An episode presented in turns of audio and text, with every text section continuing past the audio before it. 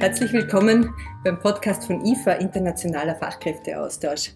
Bei mir zu Gast heute Herr Franz Heisenberger. Er ist Ausbildungsleiter bei der Rail Cargo Group. Die Rail Cargo Group ist das äh, Bahnlogistikunternehmen der ÖBB. Herzlich willkommen, Herr Heisenberger. Danke, ja, hallo. Außerdem zu Gast der Nadine Wastel und Lisa Eckelhardt, beide Speditionslogistikerinnen bei der Rail Cargo Group. Habe ich das richtig ja, gesagt? Hallo. hallo. Äh, ja, vielen Dank für die Zeit, die ihr euch nehmt, bei dem Podcast heute teilzunehmen. Ich habe gleich eine Frage an den Herrn Heisenberger. Die Rail Cargo Group ist eines der ganz wenigen Unternehmen in Österreich, die die Auslandspraktika der Lehrlinge selber organisieren. Wie ist es dazu gekommen und äh, wie haben Sie die Praktikumsplätze gesucht und gefunden? Das ist äh, nämlich das häufigste äh, Problem, das von den Unternehmen an uns herangetragen wird. Wie komme ich zu den Praktikumsplätzen, wenn ich das äh, selber organisieren äh, möchte? Wie tue ich da? Naja, am Anfang gab es einmal die Idee, sowas zu machen. Ja, und von der Idee ist einmal entstanden sozusagen auch ein bisschen eine Machbarkeitsprüfung. Und wir haben natürlich als internationaler Konzern einen großen Vorteil, weil wir viele Kontakte äh, zu Kunden haben, zu Lieferanten, aber gleichzeitig natürlich auch eigene Niederlassungen äh, in europäischen Ländern. Das hat es natürlich ein bisschen leichter gemacht, hier äh, an äh, Gastgeberorganisationen anzudocken. Warum aber das selber organisiert, das war durchaus eine, eine äh, zeitliche Entwicklung. Wir haben einmal nachgedacht, wie könnte man sowas machen, was braucht es da alles dazu? Und irgendwann kamen wir natürlich zu rechtlichen Rahmenbedingungen. Ja? Mhm. Also Jugendliche, äh, noch nicht volljährig, im Ausland äh, arbeiten, äh, vier Wochen oder, oder acht Wochen. Das bringt doch einige Herausforderungen. Und in dieser Recherche sind wir eigentlich auf IFA erst gestoßen. Mhm. Das war ein riesiger Glücksfall, weil äh, gerade äh, hier für uns sehr hilfreich war, dass es hier ein fertiges Erasmus Plus Programm eigentlich gibt. Äh, das kannten wir vorher so gar nicht. Mhm. das heißt, die, die Idee, das zu machen, war, bevor Sie gewusst haben, dass genau. es überhaupt Förderungen gibt ja. dafür. Mhm. Also Erasmus-Programme waren mir bekannt äh, aus, aus äh, studentischen mhm. Bereichen sozusagen, dass, das, dass dort äh, das gemacht wird, aber nicht im Lehrlingsbereich. Das hat ja vorher, glaube ich, irgendwie anders geheißen. Mhm, das hat Leonardo da Vinci Leonardo geheißen. da Vinci, genau. genau. Und so sind wir eigentlich mit IFA in Kontakt gekommen und äh, ja, äh, ihr habt uns so irrsinnig viel geholfen und irrsinnig viel äh, ähm, Arbeit auch abgenommen, sozusagen nämlich in der internen Abstimmung im ganzen Konzern. Das ist nämlich nicht so einfach in einem großen Konzern, wie man oft glaubt, dass man sagt, da braucht man irgendeine Rechtsabteilung und die erklären einem das, sondern da braucht es viel mehr und mit dem fertigen Rechtspaket sozusagen des Erasmus-Programms war das dann wirklich mhm. äh, leichter zu bewältigen. Und sind da die Kolleginnen und Kollegen und da die Chefs äh, gleich darauf aufgesprungen, äh, auf, diese, auf diese Möglichkeit? Oder? Naja, es hat schon ein bisschen gedauert. Ich denke mal, zwei, drei Jahre sind wir mit dem Programm so im Kopf herumgegangen und mhm. dann zu einem guten Zeitpunkt im Management äh, in einer Abstimmung, äh, wo einerseits unsere Internationalisierungsstrategie wieder äh, ins Laufen gekommen ist, stärker und so weiter. Da hat das gut dazu gepasst. Mhm. Und da braucht es oft auch ein bisschen Zufall, äh, die richtigen Leute mit der richtigen Botschaften am richtigen Platz und dann, wenn da das Okay da ist, dann äh, ist schon die Erwartungshaltung da, sozusagen, wann sehen wir erste Ergebnisse. Mhm, natürlich, es geht ja. dann nicht so schnell, wie man glaubt. Genau. Also das heißt, Sie haben einmal die rechtlichen Rahmenbedingungen, die waren einmal schon geklärt dann zu dem Zeitpunkt. Ja. Und dann haben Sie nehme ich an, einmal begonnen, die Niederlassungen und die Partner im Ausland zu kontaktieren, einmal abzuklären, wie kann das überhaupt äh, genau. funktionieren. Also wir haben versucht, nicht dort zu beginnen, wo wir mit Sicherheit scheitern, sondern gleich mal, wo es jetzt leichter geht. Äh, war eine erste Station einmal in Deutschland, da waren keine Sprachbarrieren, mhm. da gab es ähnliche Arbeitsstrukturen und Arbeitsprozesse, da gab es Vertriebskontakte. Mhm äh, weil wir den Erfolg auch darin gesehen haben, nicht nur, dass äh, jetzt Lehrlinge vier Wochen so quasi Urlaub im Ausland machen, sondern die sollen da wirklich was mitnehmen, auch vom, vom Arbeitsbereich, von dieser Erfahrung und natürlich auch Land und Leute kennenlernen. Also wir haben dann ein Programm entwickelt, da haben wir ja gute Expertise, wie, wie man so Programme sozusagen auch attraktiv macht, einerseits für die Lehrlinge selbst, mhm. Äh, auch für die, für die aufnehmenden Organisationen, Ich bin da selbst äh, in den ersten Jahren zu jeder neuen Station hingefahren, habe das Programm vorgestellt. Mhm. Wir haben also die Leute mit beteiligt, sie haben Ideen einbringen können, was könnte man tun, damit es gut funktioniert für alle. Hat es da schon Erfahrung Und gegeben in den, in den Aufnahmebetrieben in Deutschland? Gar, gar nichts, war ganz neu. Pionierarbeit ja. sozusagen. Also man ist ja gar nicht, glaubt man gar nicht, manche auch in eigenen Unternehmen, äh, wo eigentlich gar nicht so bewusst war, dass wir überhaupt Lehrlinge ausbilden mhm. in ausländischen Standorten. Mhm. Ja? Also äh, das ähm, hat sich wirklich gut etabliert und ja, mit den Jahren immer mehr Erfahrung gemacht und äh, die Zeiten teilweise ausgedehnt. Und ich würde mal sagen, nach zwei, drei Jahren kamen schon von den ersten Niederlassungen die Anfragen, mhm. wann könnt ihr denn wieder wen schicken? Mhm. Ja, also in Deutschland zum Beispiel war es so, dass äh, sie äh, mit Vertriebstätigkeiten, Innendiensttätigkeiten da wirklich gut unterstützen konnten.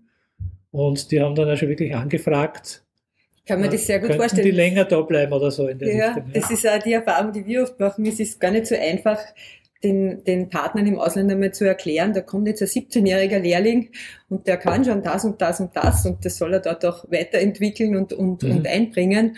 Und äh, erst wenn sie dann dort sind, ah, das funktioniert ja wirklich schon sehr gut. Ja. Genau, aber das Einbinden, das in, das in die Konzeption des Programms, das ist das Um und Auf. Mhm. Und zu ihnen hinfahren auch. Also nicht von der Ferne irgendwie diktieren, was es alles so braucht und was sie zu tun haben, mhm. sondern wirklich sie auch Teil des Projekts zu machen. Mhm. Das sehe ich so ein bisschen als Erfolgsfaktor auch.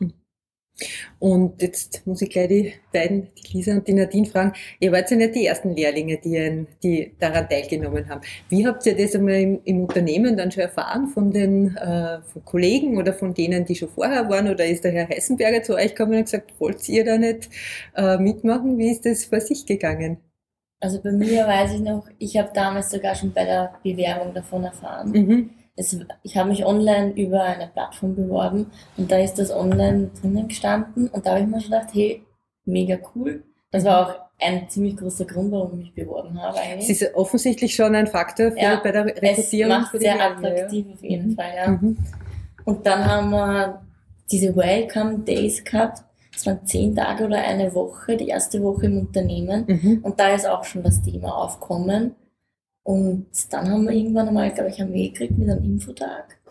Deswegen, genau, das war im zweiten ja. Lehrjahr. Beim zweiten Lehrjahr machen wir das. Mhm. Genau. Und dann haben wir sich eigentlich zusammengekriegt, weil wir beide wollten das machen und gemeinsam wohin fahren und haben sich beworben und es hat Gott sei Dank funktioniert. Mhm. Ja, stimmt. Also so wie die Nadine schon gesagt hat, wurde es schon angesprochen gleich eigentlich am ersten Tag, wie wir ins Unternehmen gekommen sind, dass es eben so eine Möglichkeit gibt, dass man das später im Laufe der Lehrzeit mal machen könnte.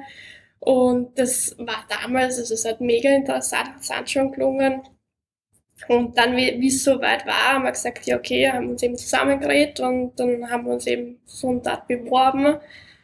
Und ja, und dann haben wir eh schon mit anderen Lehrlingen auch Kontakt gehabt im Laufe der Zeit und dann hat man erfahren, ja, die war dort schon und die war dort schon und dann hat man sich auch ein bisschen unterhalten und ja, so ist das dann, dann alles entstanden. Das heißt, zu dem Zeitpunkt war das Projekt oder das Programm im Unternehmen schon äh, etabliert eigentlich. War schon etabliert, schon, ja, ja. ja. Also wir haben das dann so gemacht, mit einem Standort begonnen haben, 2013 mhm. war das. Und jedes Jahr, das war so mein Plan, jedes Jahr einen Standort dazu nehmen äh, soweit es halt möglich ist, aber auf keinen Fall irgendwie gleich drei, vier Standorte gleichzeitig und parallel, sondern wirklich strukturiert aufbauend. Mhm. Und es hat einfach gut funktioniert. Mhm.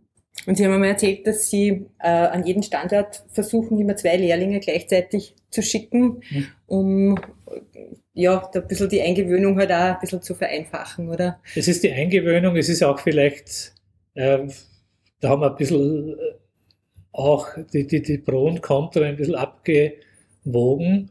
Äh, zu zweit zu fahren, haben wir uns gedacht, und die Erfahrung hat es dann eigentlich immer gezeigt, äh, dass die jungen Leute dann selbst auch Ansprechpartner haben, sonst gibt es eigentlich nur, wenn es irgendwelche Herausforderungen gibt, vor mhm. Ort, wo man sich vielleicht nicht gleich fragen traut oder irgendwelche Themen ansprechen kann. So quasi zurück äh, will man auch nicht gleich nachfragen, wie funktioniert das und, und, und da gibt es Probleme. Mhm. Und äh, das hat sich aus meiner Sicht, ich weiß nicht, wie ihr das gesehen habt, finde ganz gut bewährt, dass man da irgendwie zu zweit fährt. Ja. ja, man fühlt sich halt einfach sicherer, wenn man weiß, okay, man ist jetzt nicht allein in einem fremden Land, sondern hat jemanden, dem man von der Lehrzeit oder generell schon kennt und ist dort nicht alleine. Mhm. Aber ihr habt eure Kontakte vorher noch nicht kennengelernt gehabt, nur am Telefon, glaube ich, oder, oder äh, wart ihr vorher schon mal zu einem Besuch in eurem Praktikumsbetrieb? Nein, also wir haben damals vorher sich schon in Kontakt setzen sollen mit ihnen, dass man sich so ein bisschen kennenlernt, abklärt, wie rennt es jetzt ab am ersten Tag, aber ja, mehr auch nicht. Na, wir haben eben dann einmal eben angerufen dort, eben, so wie die Nadine schon gesagt hat, wann man wo sein soll und generell, damit die Leute auch sehen, okay, da kommt jetzt jemand und dass einfach das Interesse auch von der anderen Seite dann da ist. Jetzt muss ich sagen, ihr wart beide in Ungarn. Mhm. Wie ist es euch gegangen bei der Ankunft mit Sprache und dergleichen? War da schon klar im Vorhinein, welche Sprache gesprochen wird? War es Deutsch oder war es eher Englisch oder habt ihr ein bisschen Ungarisch sprechen können? Es war so ein bisschen ungewiss, weil wir haben von ein paar Seiten gehört, eben von den vorigen Lehrlingen, die schon dort waren. Ja, viele können schon Deutsch, aber manche überhaupt nicht. Und wir haben dann auch so eben gedacht, ja, sollen wir jetzt Deutsch oder Englisch reden? Und dann waren wir uns aber einfach unsicher. Und nachdem wir Ungarisch jetzt beide nicht können, haben wir dann einfach mit Englisch halt mhm. angefangen. Du hast dann eh schnell mitbekommen, auch von den Leuten in der Firma, ja, wer kann jetzt Deutsch, wer nicht. Und aber so halt generell in der Öffentlichkeit eh nur mit Englisch. Mhm. Ja. Und das hat, hat gut geklappt, habt ihr euch gut zurechtfinden können. ja. ja, du hast schon gemerkt, umso länger wir dann auch dort waren, ja. umso sicherer sind wir dann auch mit dem Englisch einfach ein bisschen gewesen, weil du halt mit gewissen Leuten doch nur Englisch reden konntest und einfach nur da sitzen wolltest du dann natürlich auch nicht, weil du wolltest dir was mitnehmen von dort und natürlich. dann hast du dich halt auf Englisch mit ihnen unterhalten. Kommt ein bisschen in, in die Übung mhm. genau. und, und hat auch weniger Hemmungen dann mit der Zeit. Das stimmt, ja. Wie lange wart ihr in Ungarn? Vier Wochen. Vier Wochen, mhm. ja. ja. Und ihr seid vom ersten Tag an so richtig eingeteilt worden mit Arbeit oder habt ein bisschen so eine, eine Einschnupperzeit oder Tage gehabt? Also wir sind eigentlich immer, wir haben sich verschiedene Abteilungen angeschaut, wir haben nicht einen fixen Platz gehabt, wo wir mhm. immer waren, sondern sind jede Woche war das. Wir haben am Anfang. Unterschiedlich war Ja, wir ja. haben gleich am ersten Tag so einen Plan gekriegt, was uns die nächsten vier Wochen mhm. erwartet und in welche Abteilungen wir kommen. Und dann haben wir auch schon mal einen kleinen Überblick gehabt, wo wir eben sein sollen. Wir waren auch dann teilweise nicht die ganze Zeit im gleichen Gebäude, sage ich mal. Wir waren dann auch der, auf der Fläche draußen. Ja, und, und auf der Strecke. Stimmt, also, genau. Wir haben auch einmal mitfahren dürfen beim, mit einem Verschubblock. Und einmal sind wir mit einem mit einem Güterzug mitgefahren. Ja, also der ja. Plan war, dass wir eine Strecke einfach von einem Vorort von Budapest ein Stück geben mitfahren. Mhm. Nur im Endeffekt war das dann ein Tagesausflug fast, weil eben die Lok kein, kein Signal bekommen hat. Also durfte halt einfach nicht stehen und wir mussten halt warten, bis die Lok weiterfährt, weil die Lok darf auch erst weiterfahren, wenn sie das Licht bekommt. Aha. Und statt, ich glaube, es hat geheißen am Anfang, ja, so eine halbe Stunde Verzögerung und Verzögerung ja. war es dann, glaube ich, drei, vier Stunden und wir sind dann in der Fahrerkabine eben bei, bei einem Lokführer gesessen und dann hin und wieder raus, weil es geheißen hat, okay, wir werden dort länger stehen. Real life, sozusagen. Okay. Also versteht man das Ganze mehr, weil wenn du da in Wien zum Beispiel im Büro sitzt und du denkst, wieso hat der Zug schon wieder so Verspätung, ähm, denkst du, da kann, das kann doch nicht möglich sein, aber wenn du dann wirklich vor Ort bist und du siehst, was da passiert oder was alles dazugehört, dann verstehst mhm. du das viel mehr gleich. Mhm, verstehe. Und habt ihr, wie ihr dort wart, auch äh, so privat Leute kennengelernt und was unternommen dann am, am, am Abend oder wie, sind so, wie so eure Freizeit in, in Ungarn? gewesen? Also wir haben schon Leute kennengelernt. Wie hat der geheißen? Weißt du das noch? Nein, also ich weiß es nicht mehr, wer geheißen Ich weiß nur, dass es jemand war von unseren Kollegen auch, die ja. den dann gekannt haben und das waren eben diese Verknüpfungen und das haben wir eigentlich auch recht cool gefunden, weil wir dachten, ah, wir kennen den jetzt auch und mit dem arbeitest du eigentlich zusammen. Mhm. Ja, und einmal waren wir aber Döner essen. Stimmt, und dann, dann, dann hat er uns auch so diese ja. Hotspots in der Stadt genau. halt zeigt, was man so als normaler Tourist, sage ich jetzt einmal, jetzt nicht gleich genau, herausfinden ja. Mhm. würde. Und dann ist er eben mit uns gemeinsam mal Abendessen gegangen. Und mit das. Die Sophie, Sophie war das. Ja, ja, genau. Sind wir auch Mittagessen gegangen und wir haben eigentlich, wir haben sie jetzt auch noch auf Insta und auf Facebook ja, wir haben sehen immer alles. Kontakt mit ihr hin und wieder. Schön, Also. Das heißt, ihr wart wie neue Mitarbeiterinnen sozusagen in ja, man, man ist auch irgendwie, also man hat schon gemerkt, umso länger du dann dort warst, umso mehr, ich meine, du wurdest von Anfang an respektiert, keine Frage, aber da haben sie dann schon gesehen, okay, sie sind jetzt schon länger da und ja. ja. sind integriert worden. Fragen, das Programm gibt es jetzt seit 2000? Seit 2013. 2013. Mhm. Und wie viele Lehrlinge waren jetzt in der Zwischenzeit ungefähr schon unterwegs? Nein, man kann das hochrechnen. Äh, jedes Jahr sozusagen zwei mehr. Äh, ich glaube, es waren an die 50, mhm. ein bisschen über 50 insgesamt. Mhm. In der Pandemiezeit natürlich, jetzt mussten wir aussetzen. Wir sind am Planen, dass wir langsam wieder durchstarten können. Mhm. Aber äh, ja, eine ganze Menge. Also 2019, glaube ich, war dann der letzte Durchgang und da haben wir an sechs Standorten, waren insgesamt zwölf Lehrlinge von 100, mhm. bisschen über 100, das ist schon das ein hoher Prozentsatz. Viel, ja. Das ist über 10 die zum gleichen Zeitpunkt sozusagen irgendwo in Europa mhm. unterwegs waren, einige Wochen. Mhm. Und hat auch gut funktioniert, die Abstimmung intern. Wir haben dann so WhatsApp-Gruppen eingerichtet und haben dann immer live Live-Erlebnis sozusagen äh, zur Verfügung kriegt, mehr oder weniger, was sich gerade abspielt, wo gerade irgendwas los ist.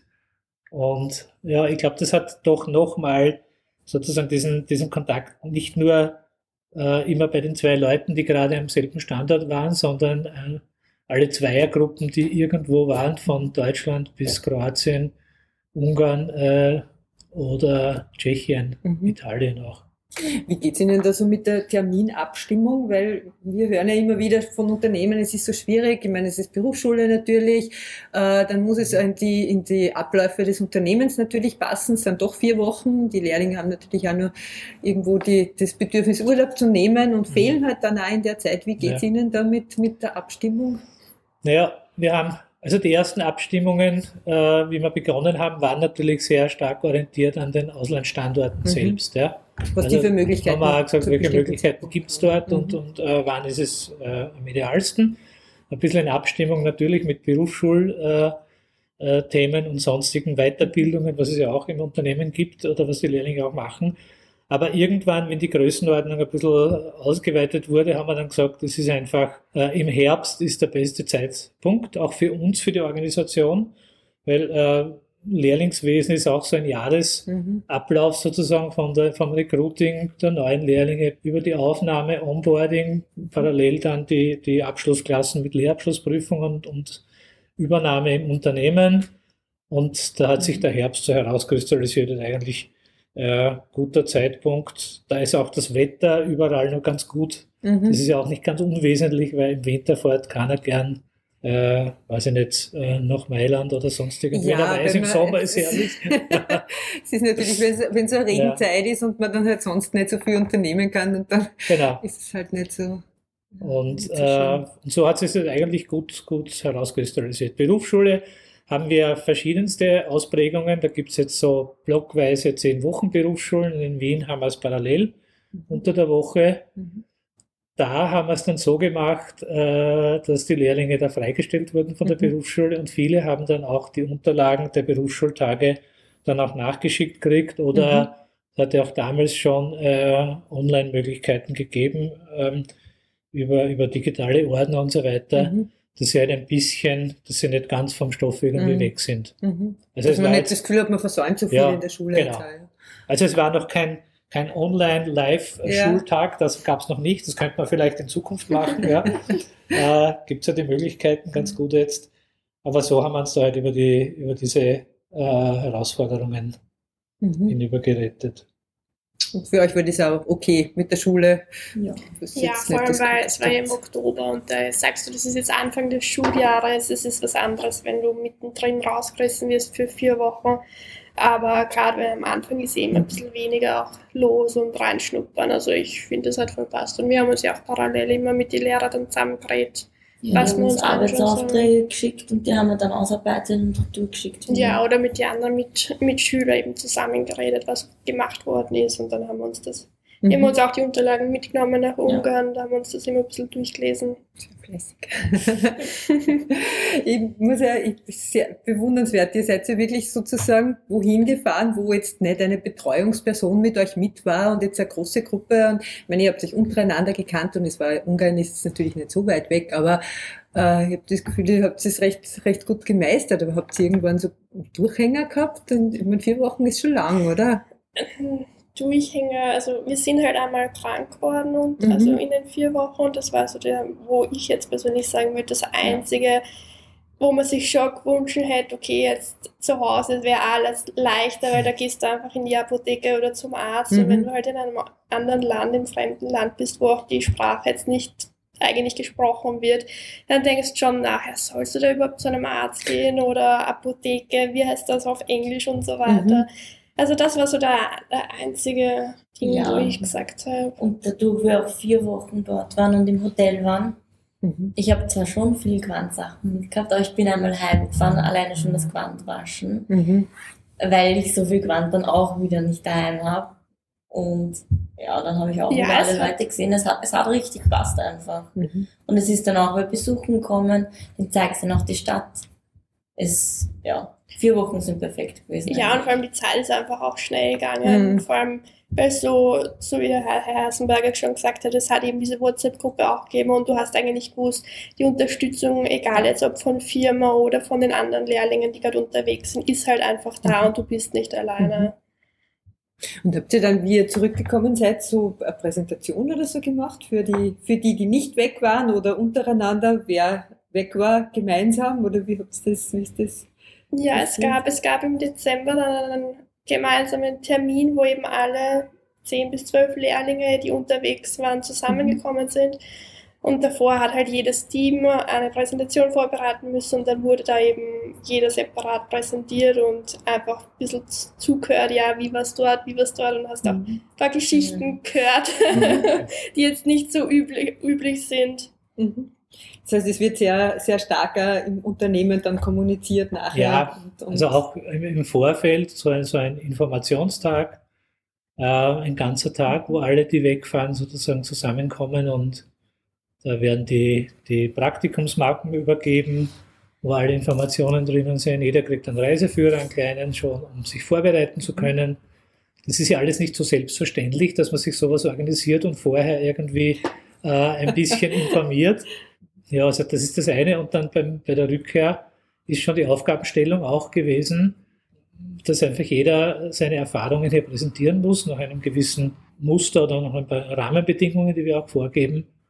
Und äh, sie sollen ja dann auch irgendwelche kleinen, nicht Geschenke, sondern irgendwelche Mitbringsel präsentieren, was denn so repräsentativ war für die Abteilung. Das haben wir im Vorfeld auch schon gemacht, so ein, ein kleines Gastgeschenk mitbringen, ja, ob man jetzt äh, nach Italien Mannerschnitten mitbringt oder so für die Kolleginnen dort. Das ist schon mal ein guter Einstieg. Ein also diese Einstieg, Kleinigkeiten ja, sind einfach äh, sehr unterstützend. Ja. Und äh, wie gesagt, beim Zurück kommen auch, äh, sie kriegen ja dann auch ein Zertifikat von uns. Das wird dann auch erfasst, äh, weil es ja nachhaltig auch einen Sinn macht, äh, wenn jemand trotzdem, auch wenn es nur vier Wochen sind, ein bisschen Auslandserfahrung gemacht hat in seiner mhm. Lehre schon. Und man sucht später mal Leute, die äh, vielleicht hier diesen Schritt gehen möchten, dann kann man hier mhm. auf diese Erfahrung ein bisschen auch zurückgreifen ja, und hier, hier andocken. Sie sprechen da schon ein spannendes Thema an. Das, Sie, Sie selber sehen ja sehr, sehr viele Lehrlinge vom Beginn, also vom Auswahlprozess über die ganze Lehrzeit. Das ist ja eine wichtige Entwicklungsphase, so zwischen 15 und 18, 19 würde ich mal sagen. Diese drei, vier Jahre während der Lehrlingsausbildung und dann kommt noch das Auslandspraktikum dazu. Wo sehen Sie da die so Entwicklungssprünge bei den, bei den, bei den jungen Leuten, die jetzt, äh, gibt es da Unterschiede, ob jemand jetzt im Ausland war oder, oder äh, was sind so naja, die also sie kommen nicht ganz anders zurück, das würde ich jetzt so nicht sagen. als neue Menschen. Aber ich habe schon den Eindruck, vielfach, gerade bei diesen, bei diesen Abschlusspräsentationen da, ja, also mit Freude treffen sie sich wieder, sozusagen, das war mein Eindruck so. Ähm, in den Runden immer. Äh, wir haben natürlich auch dann die, die ähm, Personalleiterin dabei, wenn es möglich ist, ist ein Vorstand auch dabei, kurz mal. Äh, also wir sehen das schon sehr hoch angesiedelt, das Thema, weil einfach internationale Internationalisierung ein ganz wesentlicher Aspekt ist. Ja, und das ist äh, in allen Bereichen sozusagen des Unternehmens auch wichtig. Ähm, ich habe schon das Gefühl, dass sie hier so in Richtung Selbstständigkeit ähm, in Richtung äh, so das eigene Selbstbewusstsein ein bisschen gestärkt zurückkommen. Ja. Natürlich mit Freude, ein bisschen erleichtert auch vielleicht, ja, dass, das, dass wir jetzt wieder zu Hause sind, weil jetzt haben wir auch viel zu erzählen, ja, nicht mhm. nur im mhm. Unternehmen, sondern mhm. vielleicht auch im Freundeskreis. Ähm, und äh, dass das schon ein, ein, ein, ein, zusätzlicher Kompetenzsprung gewesen ist. Ja? Mhm. Und ich glaube auch, weiß nicht, wie es euch da geht, aber es gibt so zwei Dinge, die äh, ehemalige Lehrlinge, wo man immer andocken kann, was in Erinnerung bleibt. Das ist einmal eine gemeinsame Hamburg-Reise, äh, wo wir sozusagen internationale Seefracht uns anschauen im Hamburger Hafen. Das machen wir standardmäßig mit der zweiten Klasse. Und wenn jemand in den, Ausland, in den Europawochen war und in den Auslandswochen, das bleibt wirklich auch lang eigentlich äh, in Erinnerung. Und wie man sieht, ja teilweise auch noch die Netzwerke aufrechnen. Mhm. Und habt ihr das auch so erlebt, dass quasi, dass es äh, einerseits äh, erleichtert, man ist wieder zurück, man ist wieder zu Hause, aber trotzdem das Gefühl, man hat sehr viel profitiert, sehr viel mitgenommen von der Zeit, worüber man berichten kann und worüber man sich austauschen kann? Auf jeden Fall. Also man vermisst dann schon die kleinsten Dinge, wenn man weg ist. Ich weiß noch, wir haben die ganze Zeit geredet beim Heimfahren, ich habe so einen Gustav auf eine Leberkiste. ich hole jetzt eine Leberkiste. Aber ja, auf jeden Fall. Also es ist ja eine mega coole Zeit dort gewesen. Ich hätte auch gerne noch länger dort bleiben können, aber ich war auch wieder froh, daheim zu sein, meine Leute um mich immer dumm zu haben, meine Leberkiste. aber kurzer Stopp für die Leberkiste und dann, dann wieder weiter. Ja, ich glaube, man fährt halt einfach mit so einem gleichzeitig lachenden, aber auch ein bisschen weinenden Auge einfach wieder retour, weil eben, so wie die Nadine gesagt hat, es war eine wundervolle Zeit und man hätte sicher nichts dagegen, wenn das noch länger dauern würde, aber man freut sich halt dann doch auch wieder auf zu Hause und es bleibt sowieso die Erinnerung an dort, also das wäre jetzt schon das, ein perfektes Schlusswort. Aber ich habe trotzdem noch eine Frage. Ähm, das ganze Thema Organisation und Förderung. Wenn ich jetzt Sie aus der Sicht des Unternehmens frage, wie viel Aufwand würden Sie sagen, steckt dahinter? Ich meine jetzt natürlich der ganze Aufbau der Netzwerkkontakte, aber dann auch in der Organisation und in der Abwicklung der Förderungen, der Ausstellung von Zertifikaten, dann einfach die Aufenthalte zu planen und das alles wieder zusammenzubringen, mhm. wenn Sie zurück sind. Also am Anfang ist es schon viel Aufwand, mhm. das muss man schon sagen. Ja, also das beginnt mit den Partnerschaftsvereinbarungen. Ich weiß jetzt nicht auswendig, was man da alles braucht, aber jede Menge. Mhm. Äh, da aber auch danke an IFA für, für die Unterstützung, weil das ist, das ist das Um und Auf.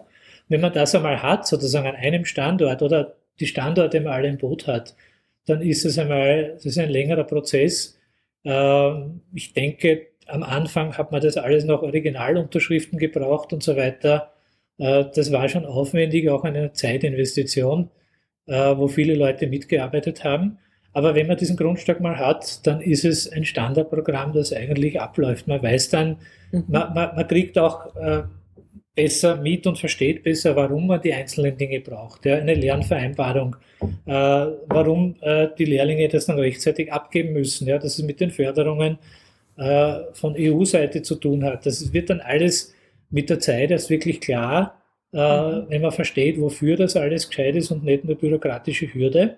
Und es zahlt sich auf alle Fälle aus, weil wenn man dann schaut, irgendwie die Fördermöglichkeiten, die es eben für diese Programme gibt, zusätzlich dann von der Wirtschaftskammer auch die Möglichkeit, die Lehrlingsentschädigung für diese Zeit refundiert mhm. zu bekommen, äh, dann ist der Aufwand, ohne den jetzt zahlenmäßig beziffern zu wollen, aber der ist erträglich und, und mhm. äh, ich glaube, ihr als Lehrlinge kriegt ja da auch ein Taschengeld und so weiter und da kommt man, denke ich, auch halbwegs gut aus. Ja, ja? Auf jeden Fall, ja. Also ich habe ja gar nicht gewusst, dass wir da zusätzlich noch was bekommen. Ja. Also auch vielen Dank dafür. Ja, aber das also wir wollen, so, die leiten wir auch gerne weiter an die Förderstellen. Unser Ziel ist einfach, äh, dass wir, dass wir natürlich wissen, dass es ein Aufwand ist, dass es auch Kosten verursacht.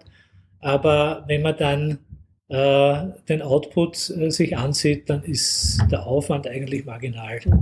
Ich muss da jetzt vielleicht äh, ergänzen für die Zuhörer. Äh, es gibt ja Erasmus-Förderungen für den, für den Aufenthalt und für die Reise. Und dann zusätzlich gibt es noch die Förderung der Lehrlingsentschädigung, wenn ein Unternehmen die Lehrlinge freistellt für den Zeitraum des Praktikums. Und dann kann man eben die Lehrlingsentschädigung rückerstattet bekommen und die Lehrlinge können dann nur Förderung für einen Sprachkurs beziehungsweise ein Tagesgeld äh, bekommen, das nur zusätzlich ein bisschen Unterstützung sein soll für die äh, für den Aufenthalt, für die Verpflegung dort, die man, die man sich natürlich organisieren muss und die ein bisschen komplizierter ist, zu günstig sich zu beschaffen als zu Hause. Ja, Sie haben schon angesprochen, eventuell, dass man der, mit der, am Auslandspraktikum dann nachher den, den Sprung in eine Karriere mit äh, weiteren Auslandsaufenthalten oder internationalen Kontakten äh, beginnt. Wie, wie, ist es, wie ist es in der Realität? Ist es wirklich so, dass dann die Lehrlinge, die schon mal im Ausland gewesen sind, da weniger Hemmungen haben, vielleicht einmal äh, ja. Also Sie kommen nicht gleich nach, der, nach Lehrabschluss äh, zu mir und wollen dann im Ausland arbeiten. Das ist nicht der Fall. Aber wir hatten einen Glück, Fall, oder? genau, ähm, äh, jemand in Deutschland, in Frankfurt, der dort dann im Vertrieb angedockt hat und für einige Jahre dann im, im Vertrieb in Frankfurt war, mhm. aus anderen Gründen dann wieder nach Österreich zurückgekehrt ist. Also das hat schon gegeben. Äh, auch Berücksichtigung bei Ausschreibungen, dass, dass wir die Absolventen de, dieser Europawochen dann auch ganz bewusst kontaktieren, mhm. äh, wenn es hier Ausschreibungen diesbezüglich gibt. Ähm, aber es ist nicht so, dass jetzt jeder Zweite schon äh, gleich ins Ausland arbeiten gehen will, weil da steckt natürlich neben der Euphorie und der, äh, ein bisschen mehr auch dahinter. Das ist, wo hat man seinen Lebensmittelpunkt, äh, und äh, die Fragestellung auch, wie lang so ein Engagement im Ausland sein kann, äh, da sind wir, glaube ich, erst auf dem Weg dorthin. Mhm. Aber die Basis ist dafür geschaffen. Ja, aber ich glaube, euch ist es dann trotzdem wahrscheinlich leichter gefallen, mit, mit Partnern im Ausland zu telefonieren, zu kommunizieren und sich irgendwie verständlich zu machen, auch über die, über die Sachen, um die es geht und über die Inhalte, oder? Sehe ich das, sehe ich das richtig? ja, das also man merkt halt so, man merkt, man lernt halt einfach viel dazu und du hast auch einfach gleich einen ganz anderen Bezug, wenn du schon mal dort warst und diese Leute eben kennst und ja. du weißt halt einfach, wie es dort abläuft und du, ich will jetzt nicht sagen, du vergleichst es, aber es ist halt einfach anders. Und, und du weißt, warum der Zug stehen bleibt. Genau, genau. Du hast einfach diese gewissen Zusammenhänge, die du davor halt nicht gleich gehabt hast oder nicht gewusst hast, weil du es davor eben so noch nicht erlebt hast. Mhm ich nur zum Abschluss noch fragen, ihr habt beide die Lehre mittlerweile natürlich schon abgeschlossen. Gell? Ja. Äh, was macht ihr jetzt? Ihr seid noch im Unternehmen und welche, in welchen Abteilungen arbeitet ihr? Ich habe schon gehört, du machst der Fachhochschule, gell? Ja, also ich bin 30 Stunden jetzt bei der Real Cargo angestellt Aha. und studiere nebenbei und in der Arbeit, hm, wie erkläre ich Ich plane internationale Transporte. Mhm. Ja, also hauptsächlich Tschechien. Mhm. Ja. Also auf jeden Fall was Internationales. Ja, genau. Lisa? Ja, also ich, ich, studiere aktuell nicht. Ich bin im Intermodalverkehr eher bei der Rail Cargo Bomb Operator und bin auch dafür zuständig eben für die Planung der Organisationen, die von den Zügen vor allem mit Schwerpunkt Slowenien, Italien, also von Deutschland nach mhm. Deutschland mhm. durch Österreich. Genau. Also auch was Internationales. Ja, sind ein internationales Unternehmen. Ja, sehr gut. Ich bin noch in Österreich. Aber für die Europawochen genau, zuständig. Genau, für die Europawochen zuständig. Die werden genau. hoffentlich bald wieder entsprechend anlaufen können und vielleicht nur ein bisschen ausgeweitet werden. Ich bedanke mich sehr herzlich für das Gespräch. Ich wünsche euch alles Gute Danke. Dankeschön. Danke für die Fachhochschule und fürs Unternehmen natürlich. Und auch Danke. für die Europawochen.